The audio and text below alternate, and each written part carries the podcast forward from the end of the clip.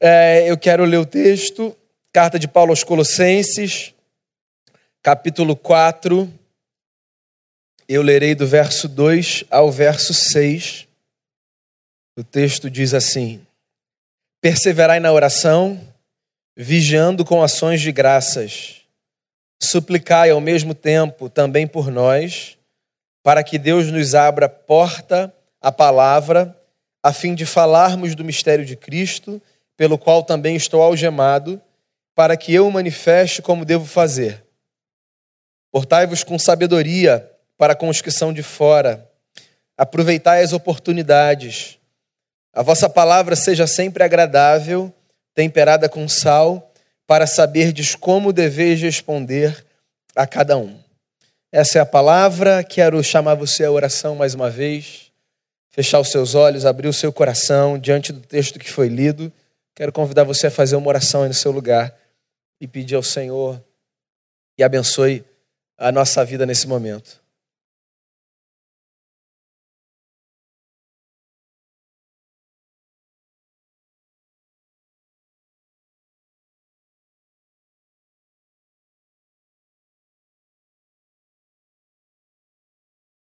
Senhor, é bom estarmos aqui, é bom podermos conversar sobre a palavra, refletir a partir dela, fazer o exercício é, de usarmos a razão que o Senhor nos deu como orientadora da nossa vida, como organizadora da nossa história.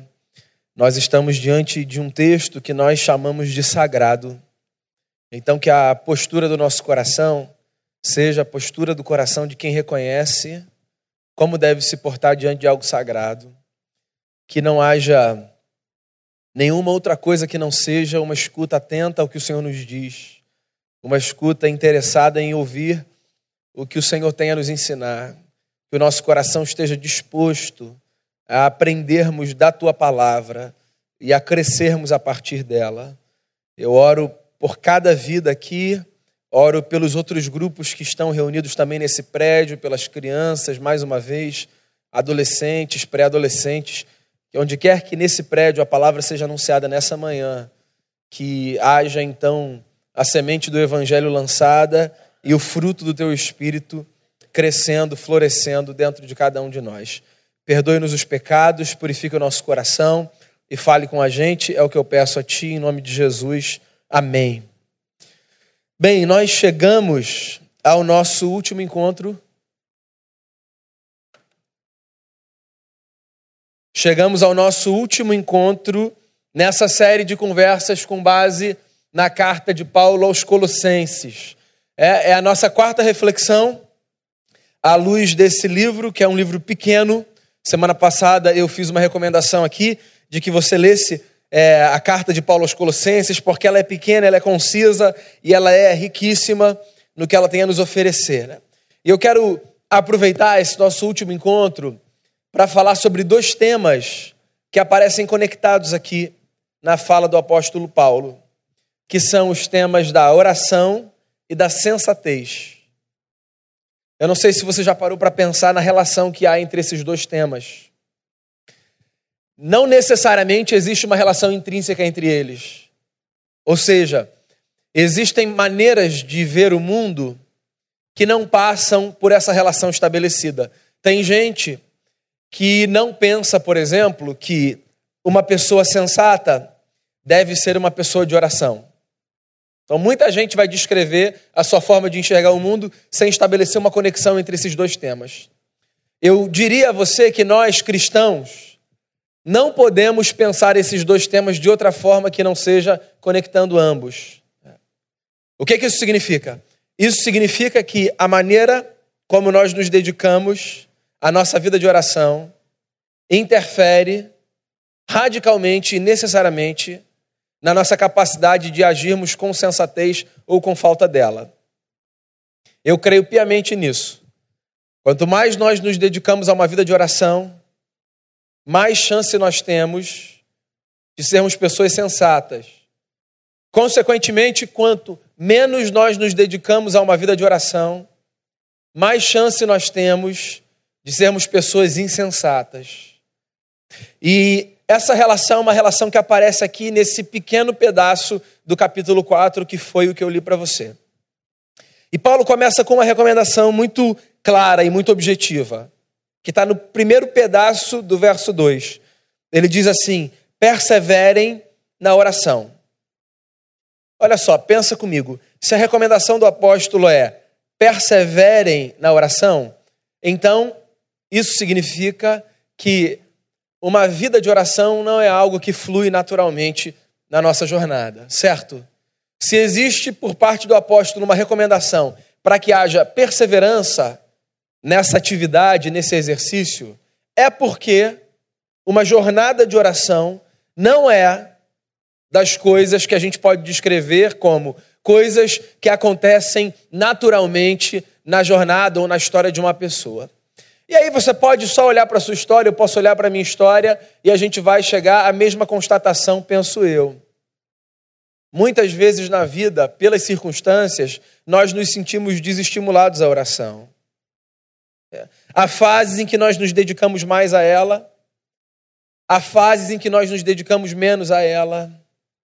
E eu descrevo fases porque eu acho que, de fato, isso está intimamente associado ao momento que a gente vive. Às vezes, as circunstâncias fazem com que a gente faça leituras acerca de Deus que nos afastam de uma experiência de intimidade. Porque a oração, só um parêntese aqui, ela nada mais é do que essa atividade que descreve como nenhuma outra uma experiência de intimidade com Deus. Você pode pensar em muitas atividades que provocam intimidade com Deus.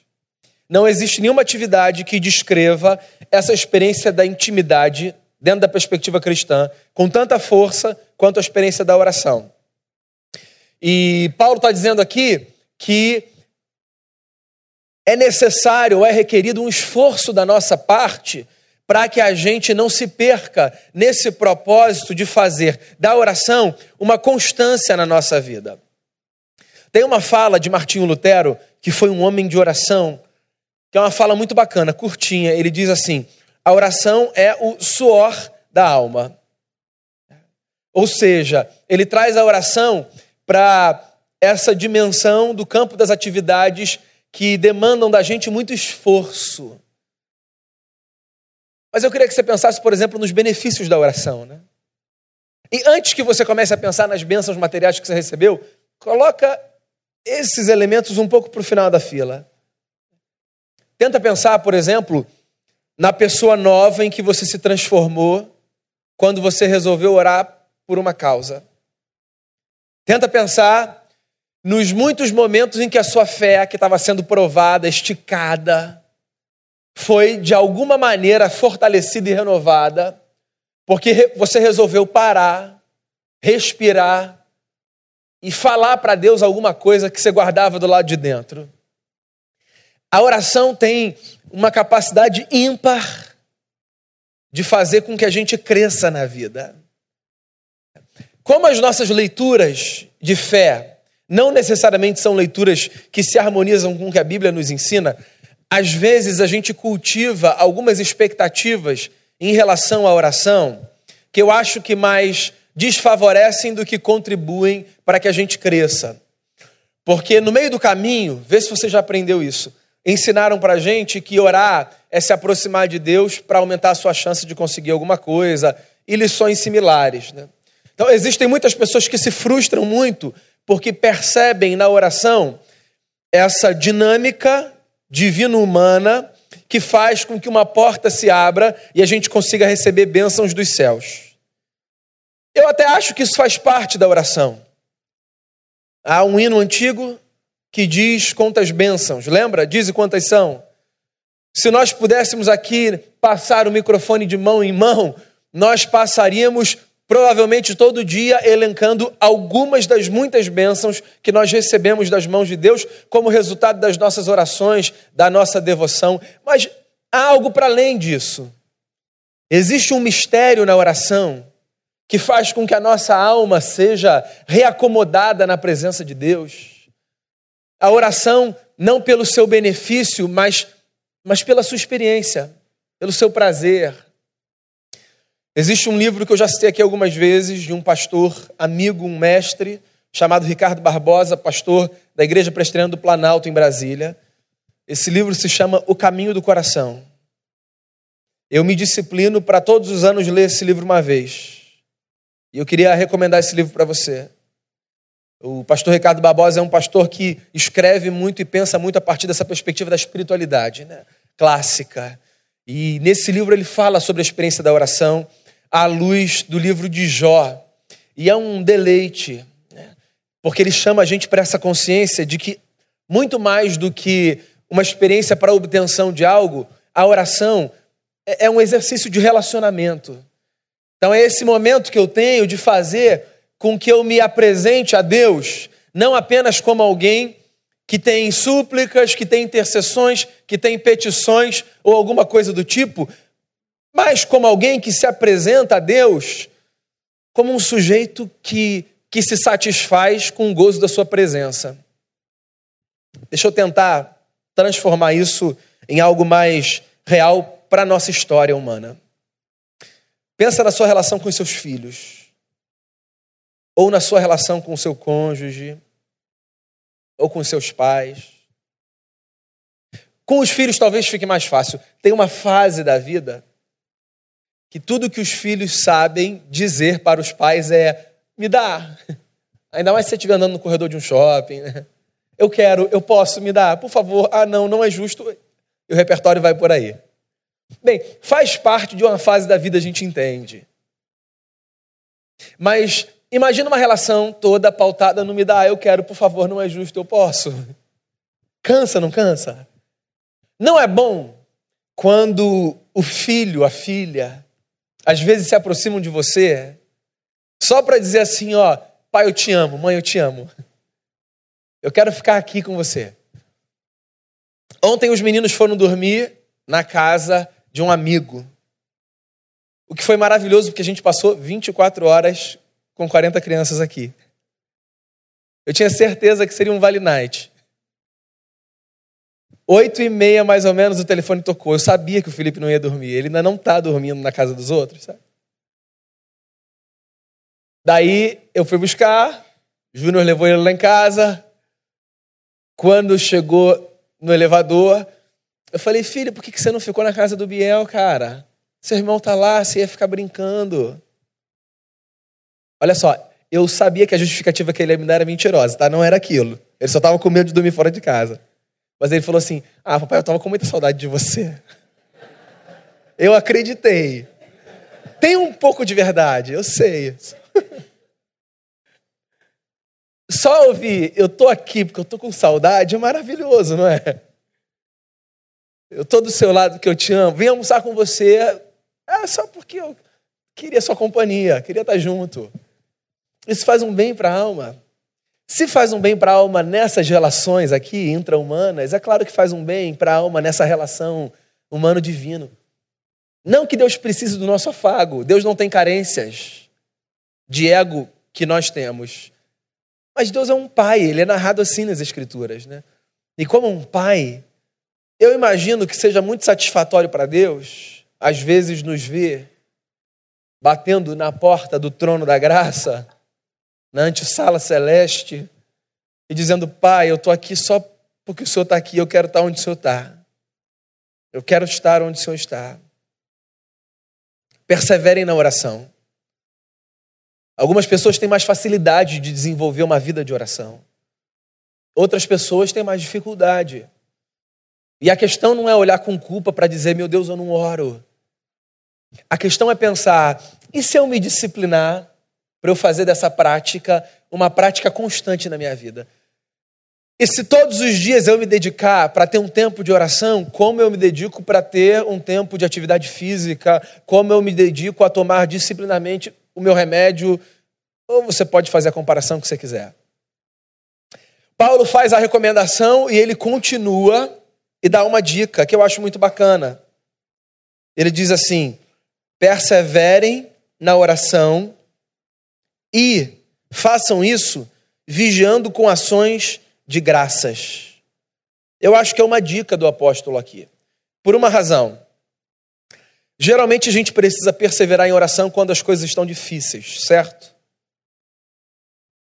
E quando as coisas estão difíceis, acho que isso é autoexplicativo, não é fácil. E aí, como é que a gente faz para a gente tornar essa disciplina da oração uma disciplina um pouquinho mais fácil nos momentos difíceis da vida? Paulo fala: vigie com ações de graças. E eu acho isso genial. Um conselho de uma força, de uma sabedoria. Porque a ação de graça, no meio de um momento difícil da vida, ela amolece o nosso coração. A gratidão tem esse poder. A gratidão faz com que o nosso coração seja amolecido. Então, olha só, às vezes a gente está passando por algumas fases que a gente não consegue perceber absolutamente nada de favorável, de bom, de satisfatório, nada é recompensador, nada é gratificante. E aí, o que, a gente pode fazer para tornar esse deserto um pouquinho menos árido? A gente pode se lembrar das muitas coisas que Deus fez. A gente pode se lembrar das muitas bênçãos que a gente já recebeu. Nessa hora, fazendo um contraponto aqui, a primeira parte da minha fala, nessa hora contar as bênçãos é muito bacana. Porque isso faz bem para a alma. Isso ajuda a gente a respirar. Eu me lembro quando eu e Denise estávamos tentando engravidar do Lucas, e parte desse período nós estávamos fora do Brasil, e esse desejo quase que tinha deixado de ser um foco e se transformado numa obsessão, a gente não conseguia ver mais nada que não fosse nós queremos um filho. E para tornar o cenário um pouquinho mais fácil, Todos os nossos amigos resolveram engravidar e funcionava com eles.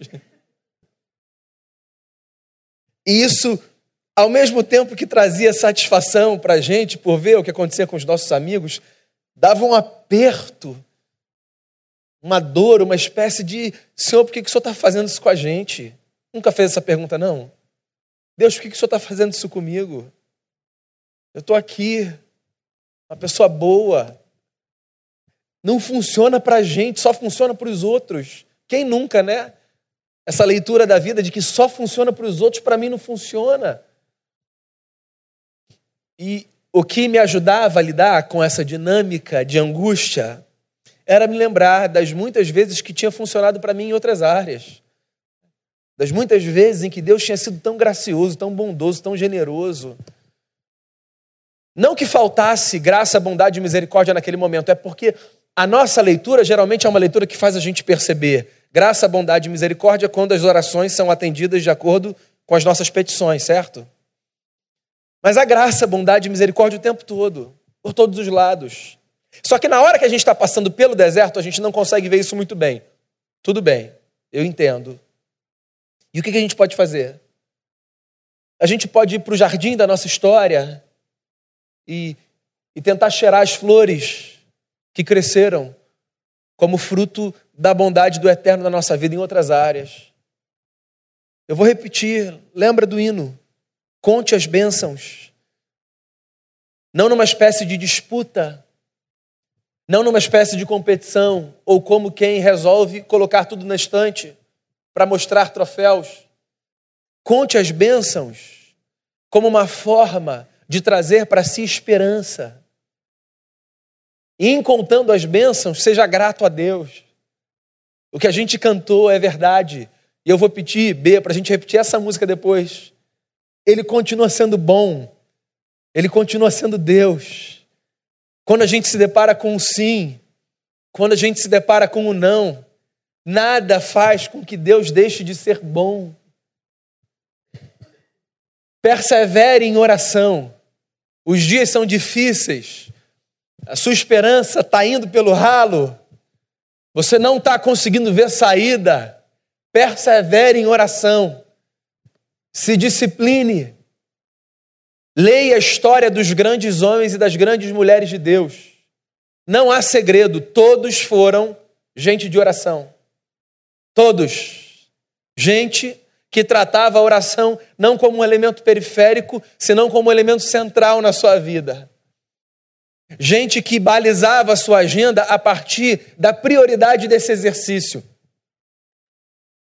Pastor Martin Lloyd Jones, que foi um dos grandes pregadores do século passado, pastoreou ah, no contexto do, da Segunda Guerra Mundial, é, na cidade de Londres, debaixo de todos os ataques e bombardeios. Ele disse certa vez o seguinte: um homem nunca se encontra tão nobre como quando ele se coloca de joelhos diante de Deus em oração.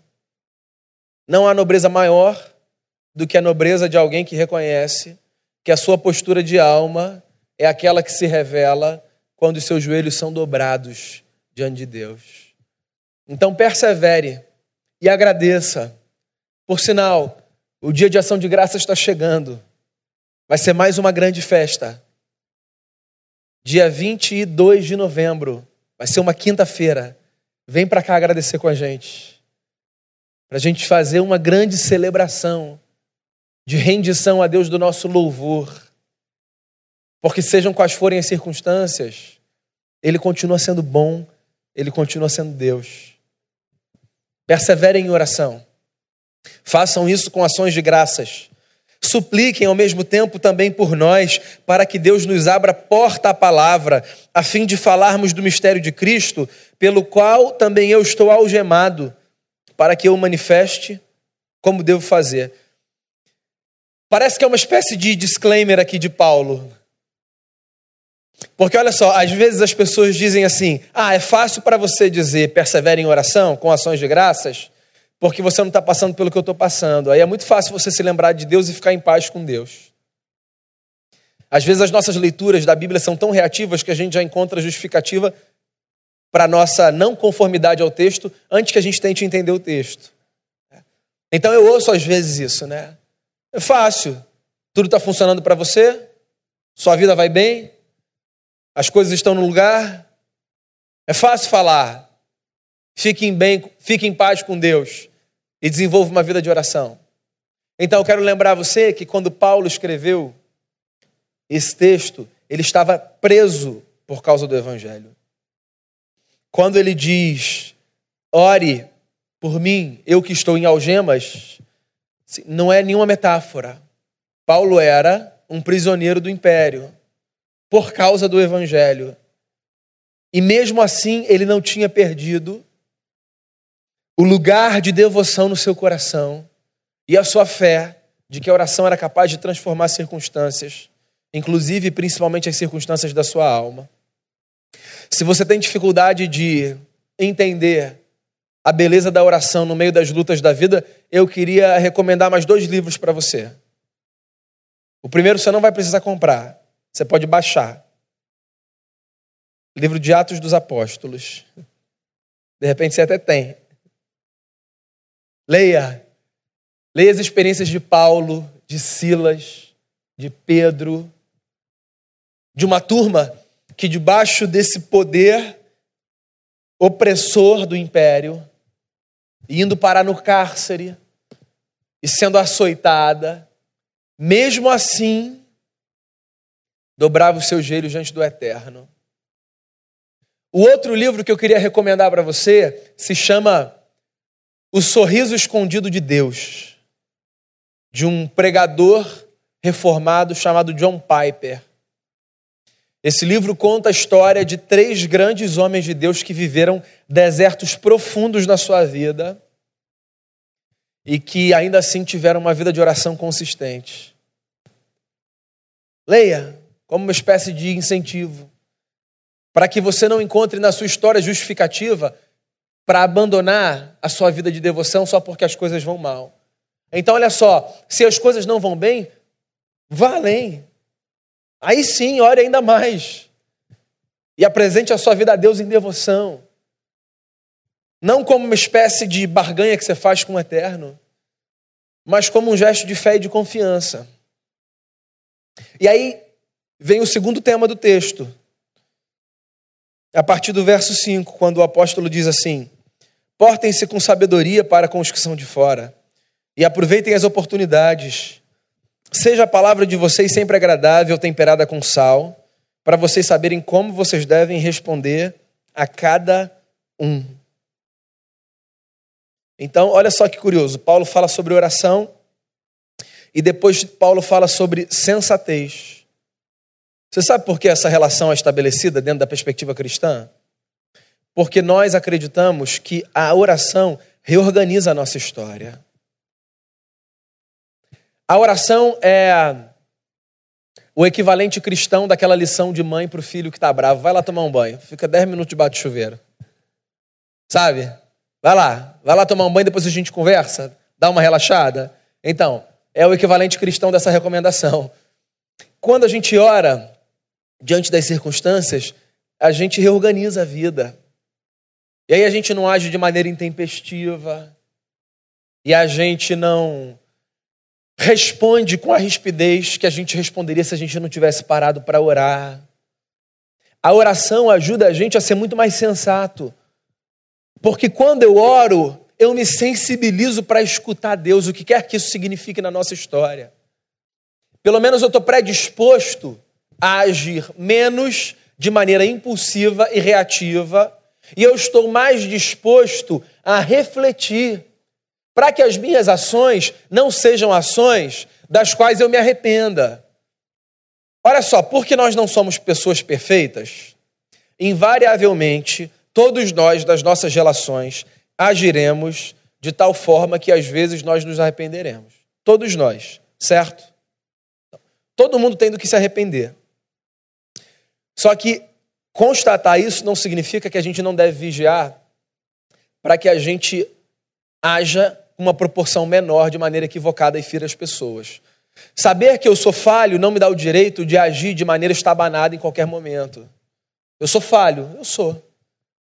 Mas se eu puder agir nas minhas relações de tal forma que eu não precise me desculpar depois ou pedir perdão depois, ou seja, se eu puder agir de tal forma que eu acerte, melhor. E eu só vou fazer isso se eu for uma pessoa sensata.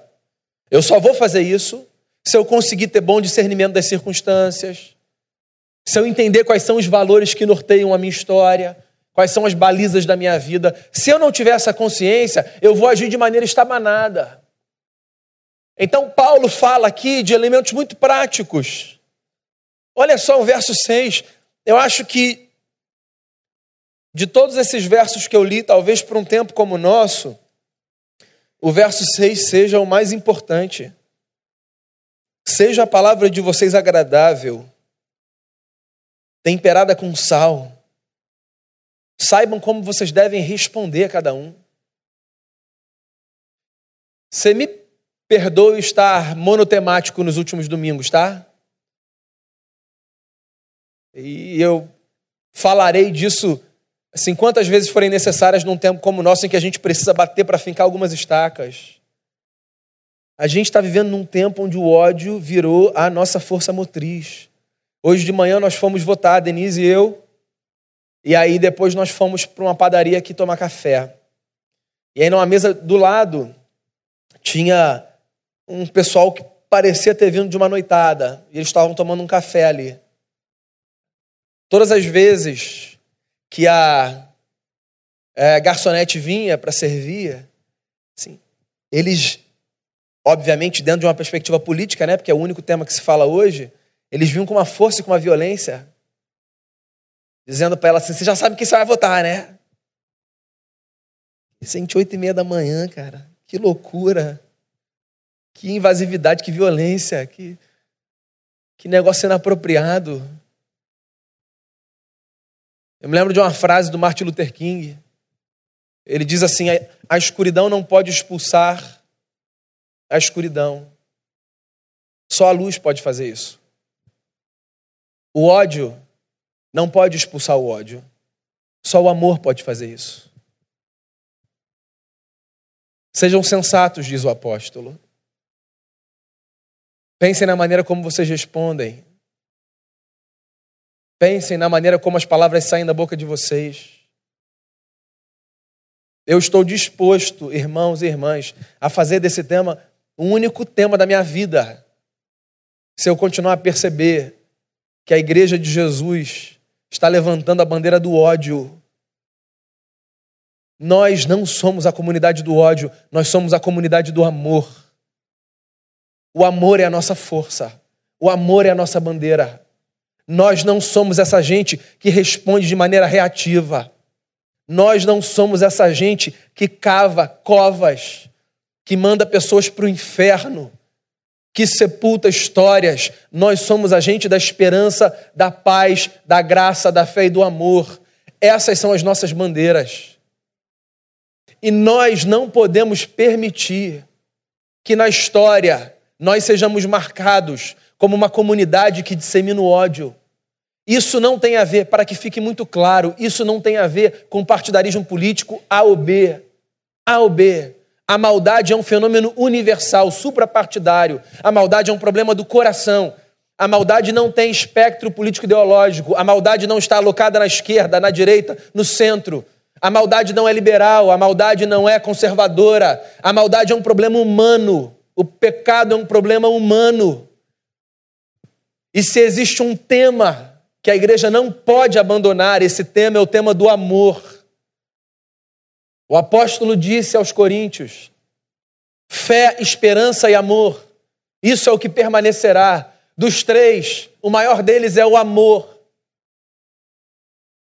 Não sejamos eu e você, gente que empresta a sua boca para que o ódio seja destilado nas relações do macromundo e do micromundo. Que a gente fale o que Deus fala. Que a gente anuncie o que Jesus anunciou. Que a gente viva como Jesus viveu. E que as nossas respostas não sejam respostas ferinas. O mundo é mau, eu sei disso. A vida é dura, eu sei disso. Mas ou nós entendemos de fato e de verdade a mensagem do Evangelho de Jesus, ou nós escolhemos outro tipo de vida para nortear as nossas relações. Uma vida de oração vai tornar o nosso coração mais leve e vai fazer com que nas nossas relações, nas nossas casas e na nossa sociedade, nós sejamos conhecidos como uma gente sensata. Não é o barulho que a igreja faz, que a tornará bem vista. Não são os nossos prédios que farão com que a igreja seja bem vista. Não é a nossa pauta política que fará com que a igreja seja bem vista. É a nossa capacidade de amar como Jesus amou. A minha oração, no final dessa série de reflexões à luz de Colossenses é para que a gente acredite na beleza e na verdade da oração como uma prática para a vida. E que a gente encare a oração de maneira muito perseverante. Quando tiver fácil orar, continue a orar. Quando tiver difícil orar, continue a orar. Quando você não souber pelo que orar, Lembre-se pelo que agradecer.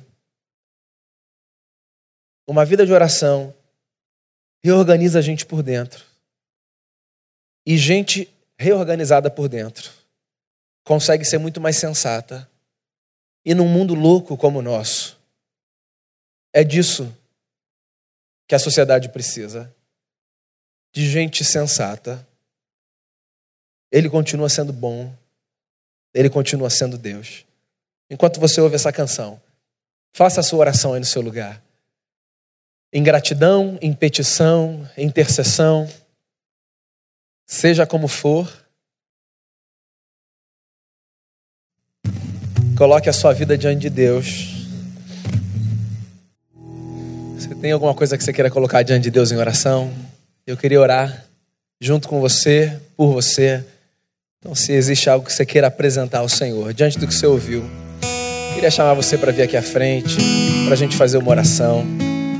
Ele é bom, Ele é Deus, sempre será. Você pode vir para agradecer, se esse é o seu motivo. Você pode vir para dizer, Senhor, por que comigo? Como eu disse que eu fiz durante dois anos e tantas outras vezes. Você pode vir pela causa que for. A gente vai orar. Nossa bandeira é o amor. E a oração é a nossa arma. Se tem uma arma que é nossa, a nossa arma é oração, viu? Essa é a nossa bandeira. Senhor, nós somos a comunidade de Jesus, parte dela. Somos um pedaço pequeno de uma grande comunidade que se espalha pelos quatro cantos da terra e que carrega nos lábios uma canção. Senhor continua sendo bom, o Senhor continua sendo Deus. Jesus é o nosso Senhor e a partir dele a gente vai amar e vai abençoar. A gente quer viver uma vida de oração, Jesus. Não para cumprir uma agenda, mas para experimentar um relacionamento. A gente quer orar, porque quando a gente ora, a gente tem a alegria de desfrutar do mistério de ser abraçado pelo Eterno. A gente quer poder dizer para o Senhor o que a gente ouve das nossas crianças. Eu vim, Pai, só porque eu estava com saudade. Mesmo que às vezes haja interesses terceiros, o Senhor conhece o nosso coração. A gente quer agradecer pelas muitas bênçãos que o Senhor derrama sobre a nossa vida. Muitas a gente está onde a gente está, a gente ter pão na mesa, a gente ter roupa no armário, a gente ter uma casa para morar, a gente ter um trabalho, a gente ter família, amigo, irmãos, a gente participar da igreja, a gente, a gente ter um papel na sociedade. Deus, tudo isso é motivo de gratidão. A chuva que rega a terra, o sol que brilha sobre nós. A gente quer agradecer o Senhor por isso. A gente viver num mundo mal e o Senhor guardar a gente a gente atravessar desertos e ver o Senhor sustentar a gente. Deus, isso é motivo de gratidão. Que a gente saia daqui com o coração grato, grato. E que a gente saia daqui disposto a perseverar, Deus. Sobretudo eu oro nesse momento, nessa manhã, por aqueles que estão prestes a desistir de uma vida com o Senhor. Que essa palavra seja providencial, Deus. Providencial que haja perseverança, que haja, Senhor, disciplina. O Senhor conhece os pedidos que nascem no nosso coração e os que os meus irmãos, irmãs e que eu, que todos apresentamos a Ti. Nós apresentamos a Ti a nossa vida e aquilo que angustia a nossa alma. Seja bondoso, Senhor. Ouça a nossa oração. Jesus, quem nos ensinou que se um pai aqui nessa terra, dá ao seu filho que é bom, que dirá o Pai dos céus. Nós confiamos em Ti, nós esperamos em Ti e apresentamos a Ti a nossa vida. Mais uma vez oramos pela nossa nação, oramos pelo nosso estado, rogamos ao Senhor que o Senhor tenha misericórdia de nós, rogamos ao Senhor que o Senhor nos sustente em graça, em bondade. Oramos, Senhor, para que o Senhor faça com que a sociedade civil seja madura e sensata o suficiente para votar de maneira inteligente, para escolher bem os seus representantes, para agir, Deus, nas suas respectivas esferas. Nós oramos, Senhor, em nome de Jesus, para que a nossa bandeira seja o amor. Nós oramos para que as reações da igreja, para que as nossas reações como cristãos sejam reações que se coadunam com as reações de Jesus de Nazaré, o nosso Senhor. Oramos para que o Senhor nos dê a graça de, no micromundo, lutarmos contra essa corrupção enraizada na nossa história, para que as nossas relações não sejam relações que alimentem a corrupção, para que as nossas posturas na vida não sejam posturas que alimentem a corrupção, para que a nossa cobrança no macromundo seja coerente com as nossas escolhas no micromundo, que o nosso desejo de vermos uma nação limpa e bela e organizada seja apenas a continuidade do esforço interno de sermos pessoas com vidas limpas, belas e organizadas. E que a graça de Jesus nos ajude nesse sentido. Que haja perdão nas relações, que hajam relações refeitas, que esse tempo de gente se afastando de gente, de gente se ferindo por causa de assuntos que não são assuntos centrais na nossa vida, que esse tempo passe em nome de Jesus que nós vivamos como pessoas que se respeitam nas suas diferenças e que caminham juntas, prostrando o coração diante de Jesus, o nosso Senhor. Que haja paz nas famílias, Que o coração de filhos, como diz a palavra, se converta aos pais e o dos pais aos filhos. Que as nossas relações sejam relações pacíficas e que Jesus seja visto através da nossa vida. Ouça as nossas orações, acolha o nosso coração e obrigado, porque uma certeza a gente tem: o Senhor continua sendo bom, o Senhor continua sendo Deus. Eu coloco diante de Ti a nossa vida em gratidão e peço sobre nós a sensatez que vem de uma vida verdadeira de oração. É assim que eu oro, em nome de Jesus, o nosso grande amigo, nosso Senhor. Amém. Amém. Volte para o seu lugar, debaixo dessa certeza: Deus é bom, Deus é Deus.